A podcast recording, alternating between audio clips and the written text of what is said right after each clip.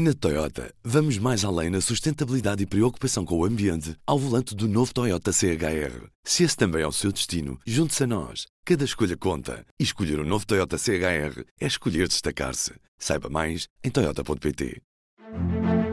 Do Jornal Público, este é o P24. Viva! Da noite passada, uma eleição. Iowa, nos Estados Unidos. People of Iowa. Thank you. We love you all. What a turnout, what a crowd. And I really think this is time now for everybody, our country, to come together. We want to come together. Donald Trump acabou por ganhar este caucus no Iowa, o primeiro desta longa jornada que nos vai levar pelos vários estados norte-americanos. Venceu com 51% dos votos. Consegue mais de metade dos delegados à Convenção Republicana que vai escolher o candidato a enfrentar o atual presidente, o democrata Joe Biden. Comigo neste P24, em conjunto com o Fogo e Fúria, o podcast do público sobre assuntos dos Estados Unidos da América, que vai acompanhar, obviamente, muito este ano a atualidade política norte-americana, com as várias eleições primárias. Tenho já o Alexandre Martins nesta madrugada fria que nos Estados Unidos revelou bem fria. Viva Alexandre! Ora viva! Bom dia ou boa madrugada. Donald Trump venceu este caucus no Iowa. Era já esperado, de certa forma, que, que fosse o vencedor, mas conseguiu mais de metade da, dos votos. Isto mostra que a corrida de Donald Trump vai ser um passeio no parque dentro do Partido Republicano ou ainda é demasiado cedo para tirarmos esta conclusão? É bem possível. Eh, não, não por causa deste resultado, que, como tu disseste, já era esperado, mas há aqui alguns indicadores que nos mostram que, de facto, o mais provável é que seja uh, um passeio no parque para o Donald Trump. É, é, esse é o cenário mais provável do que estarmos aqui à espera de um, de uma, de uma candidatura forte por parte de, ou da Nikki Haley ou do Ron DeSantis. E isto deve-se essencialmente à falta de uma concorrência forte ou ainda à influência que Donald Trump tem dentro do Partido Republicano, que, apesar de ter perdido as presidenciais de, de 2020, hum, se mantém bastante forte? A verdade é que tanto Nikki Haley como o Ron DeSantis são candidatos fortes, só por si. Isto é, temos de recordar que há, cerca de um ano muita gente dizia que o Ron DeSantis podia uh, ser o nomeado, ou podia dar uma, uma, grande luta ao Donald Trump pela nomeação. A Nikki Haley também chegou a ser vista como uma hipótese numa área mais anti-Trump do Partido Republicano, como uma possível nomeada. São dois nomes importantes no Partido Republicano, mas de facto o, o domínio de Trump no Partido Republicano atualmente é, é tão grande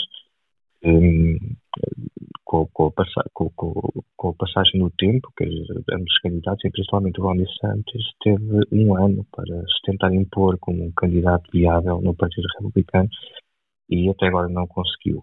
O facto de ter ficado no Iowa em segundo lugar, uh, foi o Ron DeSantis que ficou em segundo lugar atrás do Donald Trump, um, e não Nikki Haley, Uh, havia aqui esta, esta incógnita para saber quem é que ia ficar atrás de Donald Trump. Vai alimentar um bocadinho a narrativa de que Ron DeSantis, por ter terminado em segundo lugar à frente da Nikki Haley, ao contrário do que diziam as sondagens mais recentes, uh, Ron DeSantis ganharia aqui um novo impulso para as primárias, as próximas primárias. Mas um, o problema para a campanha do Ron DeSantis é que Sim, é verdade que terminou em segundo, isso é um bom resultado para ele, mas também é verdade que para o tipo de candidato que é o Ron DeSantis, que seria, sem o Donald Trump, o candidato ideal para vencer no Iowa, temos de recordar que o, o vencedor nas primárias de 2016, em que, que, o Trump acabou por vencer, mas quando, quando a votação foi no Iowa, o vencedor foi o, o senador Ted Cruz.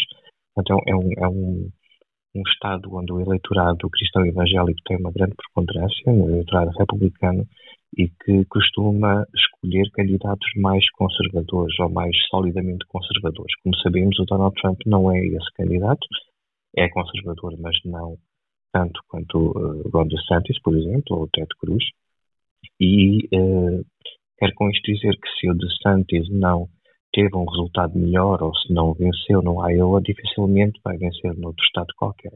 Portanto, à partida, ele tem aqui uh, um, um, limite para, para, a sua candidatura. Para quem está mais uh, habituado a acompanhar a atualidade dos Estados Unidos, já conhece uh, o nome de, de Ron DeSantis e de Nikki Haley, mas é normal quem não esteja tão habituado a, seguir uh, o que se passa do outro lado do Atlântico, provavelmente só conhece o nome de, de Donald Trump. Quem é que são uhum. estes dois candidatos mais, uh, que pelo menos se revelaram mais fortes nesta, nesta, nesta primeira eleição primária, para além de, de Donald Trump? À partida temos aqui dois uh, ou três grupos logo à partida para este, para este ciclo de eleições primárias para a escolha de um candidato do, do Partido Republicano. Eh, que depois provavelmente irá enfrentar o Joe Biden na eleição geral de novembro. Eh, há um grupo eh, que é o Donald Trump, só como um grande favorito e claro favorito. Um segundo grupo com Ron DeSantis e Nikki Haley. O Ron DeSantis é o atual governador da Flórida.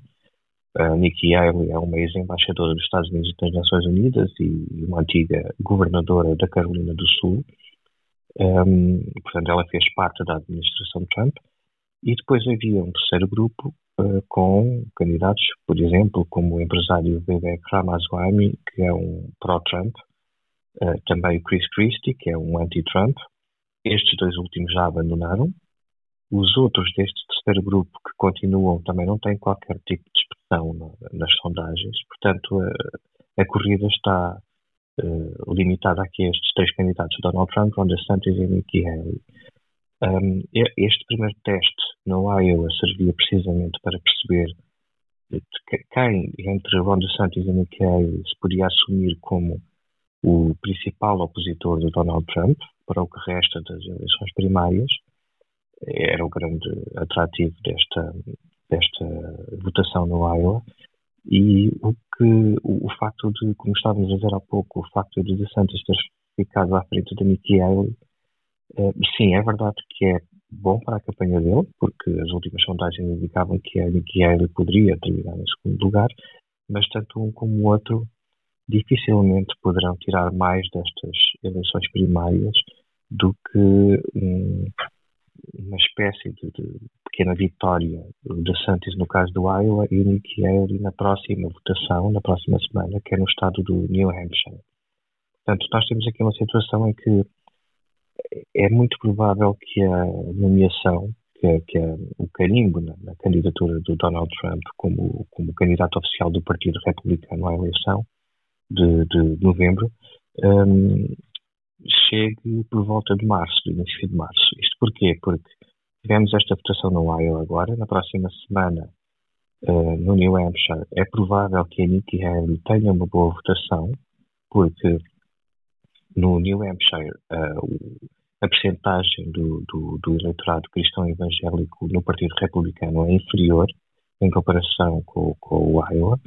Uh, e, portanto, logo aí ela pode ter já alguma vantagem em relação ao Donald Trump, porque estes cristãos evangélicos são, uh, principalmente os cristãos evangélicos que não têm estudos superiores, estão em peso ao lado do Donald Trump, portanto, havendo menos no New Hampshire, ela terá mais possibilidades por ser a candidata anti-Trump, digamos, dentro do Partido Republicano. Depois, porque no New Hampshire, e ao contrário também do que aconteceu no Iowa, os eleitores independentes, aqueles que não estão uh, filiados em nenhum partido, podem participar nas eleições primárias do Partido Republicano. Portanto, por meio de razão, os republicanos ou os conservadores ou até democratas que não estejam afiliados no Partido Republicano vão poder votar e provavelmente uh, poderão votar é maior número na candidata que, que, que a candidata anti-Trump, digamos assim, e também há uma terceira razão que eh, no New Hampshire o, o, um dos outros eh, candidatos que já existiu, Chris Christie, esse sim que era mesmo, cuja campanha se baseava única e exclusivamente na oposição a Donald Trump, eh, ele chegou a ter 12% nas sondagens para a próxima votação no New Hampshire. Portanto, a Nikki pode beneficiar de todos de todas estas uh, condições para ter um bom resultado no New Hampshire. E então, na próxima semana, estaremos aqui a dizer que a New Hampshire, que a Nikki Haley agora sim vai começar, como agora estamos a ver que o Ron DeSantis pode começar.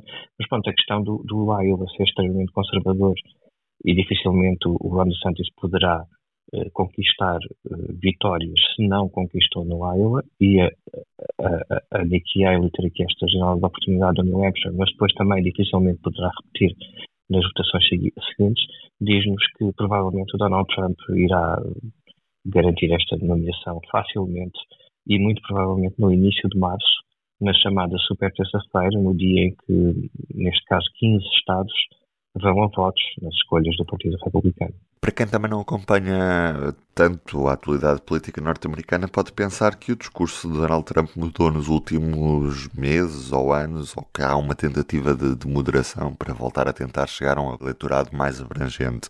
Isso não aconteceu no discurso do ex-presidente dos Estados Unidos? Não, não aconteceu, mas eh, também temos de perceber que hum, quando entramos num ciclo de eleições primárias, os candidatos estão a falar essencialmente para os seus eleitorados, para os eleitorados do, do seu partido e mais concretamente para os apoiantes, para os seus apoiantes dentro desse partido. Mas os outros também estão a ouvir, não é?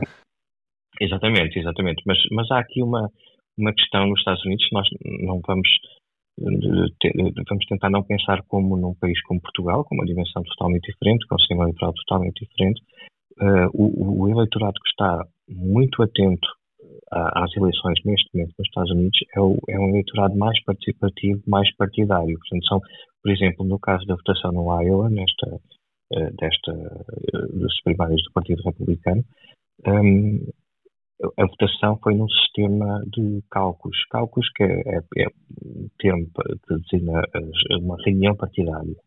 Uh, portanto, em vez de as pessoas se deslocarem a qualquer hora do dia, de manhã à noite, para preencherem um boletim ou para carregarem o nome numa máquina e depois irem às suas vidas. Eh, no caso dos cálculos e no Iowa, as pessoas, os eleitores, têm de uh, ir a um sítio específico a partir das 7 da noite. E estamos a falar num estado onde, por acaso, nesta noite houve temperaturas negativas, com gelo a, e neve a, a, a, forçar o quarto de estradas, portanto é preciso muito entusiasmo para ir apoiar estes candidatos. Isso não acontece no eleitorado mais moderado do centro, que nesta altura das eleições tem mais que fazer do que estar aqui eh, muito focado nas, nas, escolhas tanto do Partido Republicano como do Partido Democrata. Por isso é que é preciso ter muita atenção quando lemos as sondagens, até a nível nacional, vemos, por exemplo, o Trump ligeiramente à frente do Biden, a, a 10 meses das eleições, isso não, não quer dizer absolutamente nada. Quer dizer, num cenário que, se calhar, quem não acompanha muito a política dos Estados Unidos poderia esperar que Joe Biden uh, estivesse já à frente, sem dúvida, não sei quantos por cento do Donald Trump, mas isso não acontece, porque, como sabemos, os, os, os eleitorados são bastante equiparados em termos de número, embora haja mais, aliás, no Partido Democrata, mas só no, quando chegarmos mais perto da eleição uh, geral, com, por exemplo, o candidato que espera do Partido Democrata, o Joe Biden, que, se, que tenha um discurso mais virado para o centro, mais para os moderados, principalmente para recordar do que é que poderá ser uma, uma, um segundo mandato do Donald Trump. Então, aí muitas das pessoas que agora não, não respondem nas sondagens ou que respondem consoante o sentimento que têm neste momento, em que não estão a pensar na eleição geral, mas sim nas nas suas preocupações com a economia neste momento, podem responder de maneira diferente quando chegarmos à eleição geral. Portanto, são, duas, são dois ciclos completamente diferentes. Eh, no caso de Donald Trump, ele não só não se moderou nas primárias, que não tem de se moderar, como já, já vimos, mas mesmo antes do início das primárias ele teve declarações ainda mais eh, extremistas e radicais do que há, há quatro ou oito anos. Eh, portanto, não há aqui nenhuma necessidade. A questão não se põe neste momento nos Estados Unidos, no Partido Republicano, uh, sobre eh, moderações. Dizer, uma, uma, sondagem que houve agora no Iowa, pouco antes da eleição, disse que, diz-nos que a maioria dos eleitores republicanos do Iowa um, não, não votaria de forma diferente ou não votará de forma diferente, porque continuará a votar em Trump, mesmo que ele seja condenado nos julgamentos que, que se avizinham, e, e, a maioria desses, dos meus eleitores também diz que uh, Joe Biden é um presidente dos Estados Unidos ilegítimo. Portanto, uh, depois deste tempo todo, nós estamos ainda no mesmo sítio, ou até um bocadinho, numa situação mais complicada do que em 2020. De hoje a uma semana, como disseste, vota o New Hampshire, portanto, até para a semana, Alexandre. Até para a semana. Um abraço.